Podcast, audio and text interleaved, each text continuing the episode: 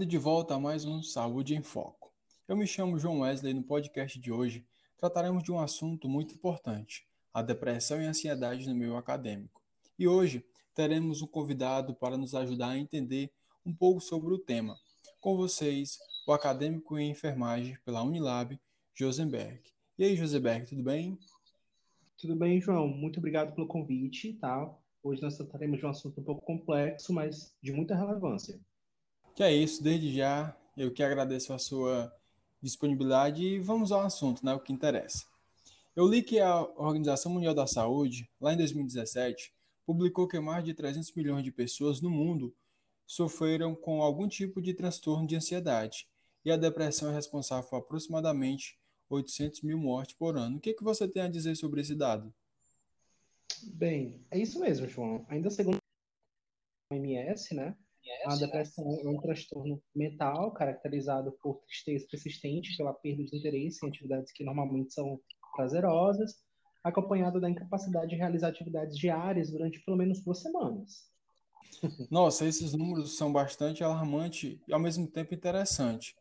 Mas, Josenberg, em palavras mais fáceis, o que pode causar a depressão? Bem, João, vários fatores podem causar ou estão relacionados à depressão. Fatores genéticos, histórico familiar, fatores bioquímicos cerebrais, transtornos psiquiátricos correlatados, estresses crônicos, ansiedade crônica, disfunções hormonais, assim também como a dependência de álcool e drogas ilícitas, traumas psicológicos, conflitos conjugais, mudanças bruscas de condição de financeira e desemprego, e doenças cardiovasculares, endocrinológicas, neurológicas, neoplásias, entre outras. São vários os fatores que podem levar uma pessoa a ter depressão, João. Confesso que eu não sabia que era esse mundo de causas, mas em, em relação aos sintomas, o que pode causar ao paciente, Rosenberg? Bem, os sintomas podem ser muito bem confundidos, João, com uma doença comum, tipo um resfriado, certo ou uma gripe. Uhum. Por isso é muito importante buscar a ajuda de um profissional para que ocorra o diagnóstico, tá? Os sintomas variam muito de paciente para paciente, mas no geral, a alteração de humor, pensamentos de impotência, tristeza, desvalorização, pensamentos de morte são sintomas muito propensos da depressão, assim também como a insônia, a sonolência, a falta de apetite, a falta de interesse sexual, um retardo motor, uma falta de energia, preguiça, cansaço excessivo, falta de memória, lentidão do pensamento, dores físicas, como dor no peito, é, queixas digestivas, taquicardia e sudorese. São vários os sintomas certo. que podem causar a depressão. Certo. Essa parte de sintomas eu entendi, mas eu sempre tive uma dúvida em relação à depressão. Existe apenas um tipo de depressão ou existe subtipos de depressão? Olha, João, o diagnóstico da depressão ele é clínico, tá? Feito pelo, por um médico após coleta completa de histórico do paciente e realização de um exame do estado mental. Não existe um exame laboratorial específico para diagnosticar depressão. E sim, a depressão possui subtipos, e são eles, alguns, né, que eu trouxe aqui para a nossa conversa. A dismia, que é um quadro mais leve e crônico. As alterações estão presentes na maior parte do dia, todos os dias, por no mínimo dois anos. Temos a depressão endógena, que é relacionada lá à mudança de hormônio, né? É caracterizada uhum. pela predominância de sintomas, como a perda de interesse ou prazer em atividades normalmente agradáveis. Temos a depressão atípica, que ela apresenta uma inversão do que acontece. Geralmente você tem apatia, falta de apetite. Na depressão atípica, ocorre o um aumento do apetite, aumento do, da ganho do peso, tem dificuldade para conciliar sono, sonolência, uma sensação de corpo pesado, tá? Temos a depressão psicótica, é, onde ocorre um, um, quadro grave caracterizado pela presença de delírios e alucinações.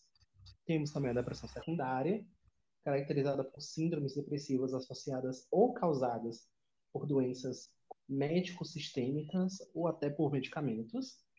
E a depressão bipolar. É muito comum.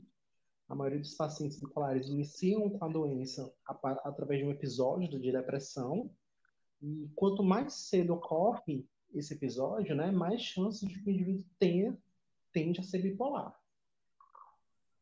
Essa questão do subtipo é novo para mim, eu não sabia. Mas me diz uma coisa em relação à cura para a depressão, existe?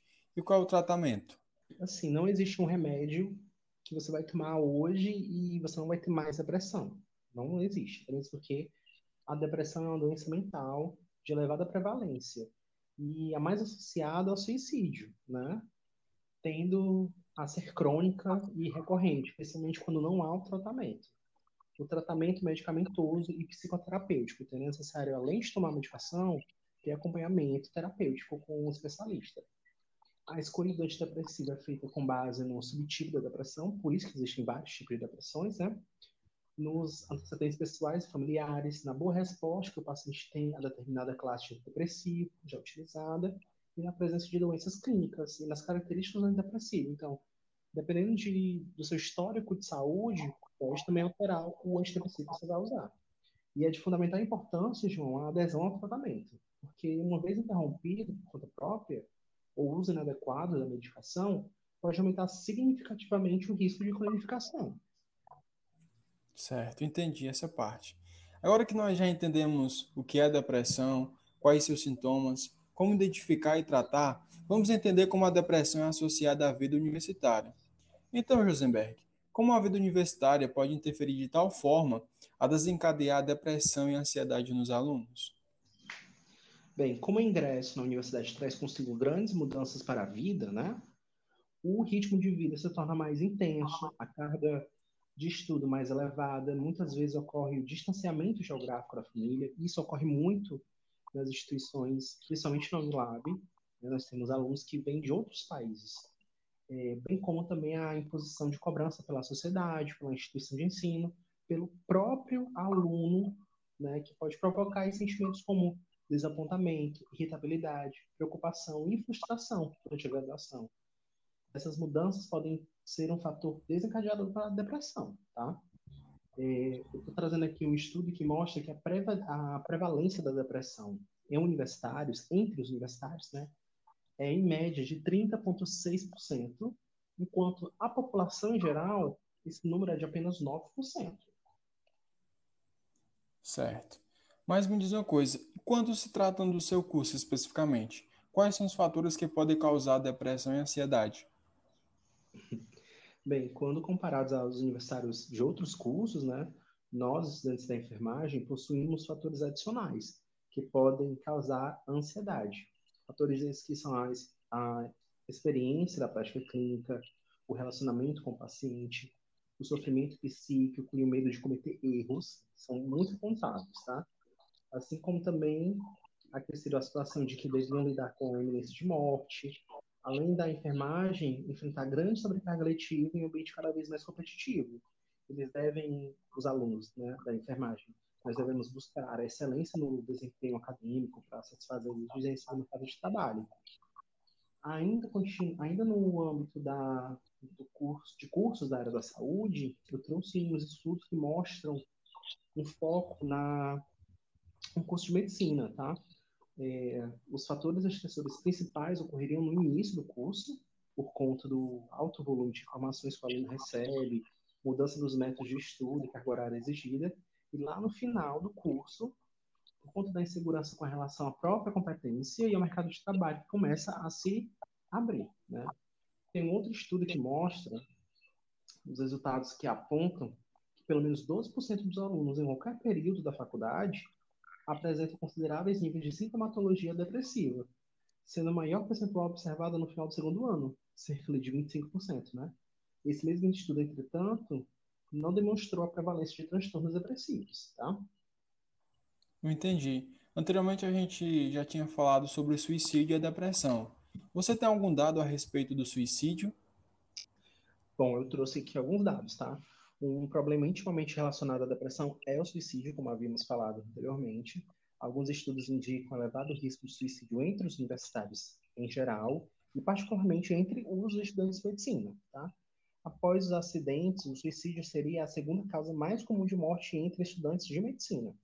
Em outro estudo, observou-se que 76% dos suicídios entre estudantes da medicina lá na América do Norte ocorreram nos dois primeiros anos de curso. É muita coisa. Com certeza.